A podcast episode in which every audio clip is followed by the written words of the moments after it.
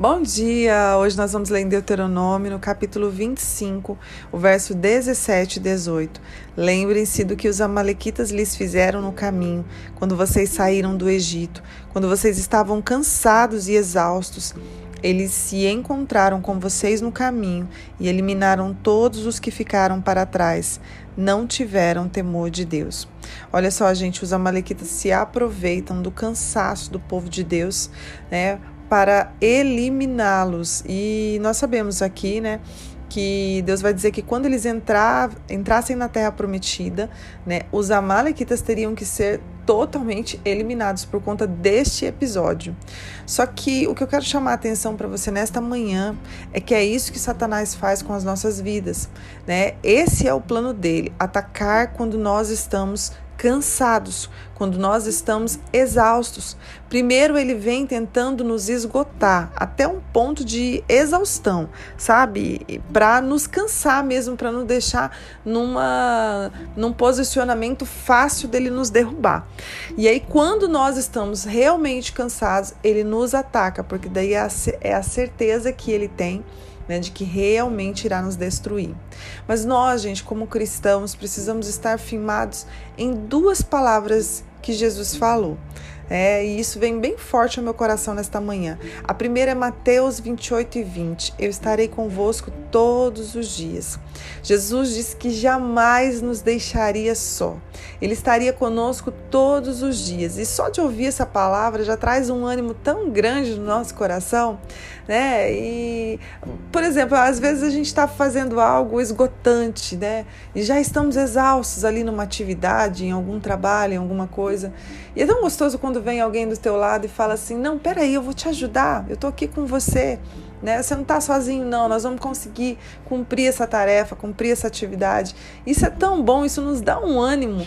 Agora você imagina Deus dizendo para você: ei, Filho, filha, eu estou aqui com você. Não desanima, não. Não para no meio do caminho, não. Eu estou aqui. Nós vamos conseguir juntos. Eu não te disse que você nunca estaria só? Gente, isso enche o nosso coração. E só essa palavra já estava bom. Né? Nós já ganhamos o dia com essa palavra, de saber e ter a certeza. Nós não podemos esquecer das palavras que o nosso Jesus falou para nós. Aí a segunda que o Senhor trouxe ao meu coração é Mateus 11, do 28 ao 30. Venham a mim, né, todos que estáis cansados e sobrecarregados, e eu vos aliviarei. Ele disse para nós que se nós fôssemos até eles, até ele, né? Ele nos daria o alívio. Então nós temos essa garantia do alívio dele. Se corrermos para o colo dele, se corrermos para ele, para o abraço dele, ele nos daria esse alívio. E ele termina o verso, verso 30, dizendo: O meu jugo é suave e o meu fardo é leve. Então, o fardo de Cristo é leve, não é pesado. E se está pesado é porque não estamos correndo para Ele, sim estamos correndo dele. Essa é a diferença. Se você está com seu fardo pesado, corra para Jesus. Não corra de Jesus, mas corra para Jesus. Sabe? Deixa essa palavra entrar no seu coração. Quando você receber um ataque do inimigo, reúna suas forças, tenha coragem, levante-se. O leão da tribo de Judá está com você. Levante-se, porque a palavra de Deus te dá essas garantias. Ele está com você, ele não te abandona. O fardo dele é leve e e o alívio dele você receberá nesta manhã. Pai, muito obrigada por esta palavra. Eu te louvo e te engrandeço, não nos deixe desanimar. Nos ajuda a correr para ti quando estamos sobrecarregados e cansados, porque sabemos que somos alvos fáceis se deixarmos o cansaço entrar no nosso coração, se deixarmos o cansaço tomar conta da nossa vida e das nossas atitudes, do nosso corpo. Pai, em nome de Jesus, nós queremos o teu alívio nesta manhã, porque temos a garantia da tua palavra que nos diz isso. Pai, o teu fardo é leve, nós queremos agora um fardo leve.